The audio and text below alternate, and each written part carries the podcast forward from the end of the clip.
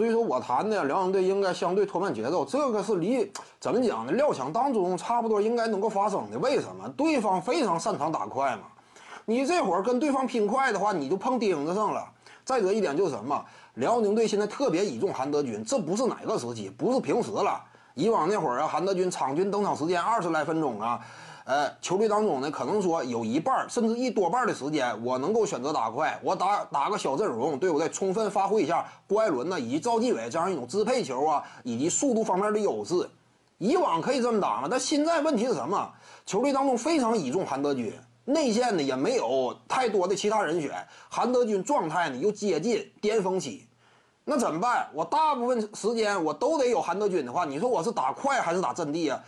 韩德君就目前的表现啊，二十八加十六，季后赛阶段非常爆炸的数据嘛，顶级的内线攻坚杀器呀。也就是说呢，你横向对比，你说 NBA 球队啊，我有一个巅峰期奥尼尔，我跟对方打跑轰啊，那不开玩笑呢吗？我肯定得尽可能的拖慢节奏吗？双方拼阵地，你才拦不住我呢。我有内线的攻坚杀器。拼阵地有板有眼的打，我能占着点便宜。一旦说跑快，你拖着一个奥尼尔，你跑快，那你跑奥尼尔作用何在呢？你跑起来呀，进攻端这块他速度上不太够，你不能说啊参与第一线的快攻反击。防守端呢本身移动速度又慢，对不对？你还不见得能回得来，你怎么打快呢？尤其当你面对的对手又是特别擅长打快的，那你更不能跟这对方这么玩啊。再有一点是什么？辽宁队本身啊，目前阵容深度就不足，可用的人手就不太多。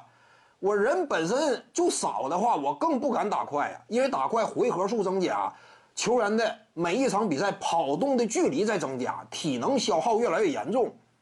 那怎么办？我相对拖点节奏，效仿谁？效仿北京，争取呢像北京那样，把广东队啊节奏。拖慢到一定程度，这样呢，我虽然说有一定的不适应，但对方更不适应吗？北京队通过这样一种节奏的掌控啊，看到了一线生机，对不对？那值不值得借鉴呢？你跟对方跑的话，几乎广东队不惧你嘛。因此，我感觉这个辽宁队啊，还是得控制一下节奏。现有的阵容框架呢，你不这么打的话，恐怕赢球希望会更低。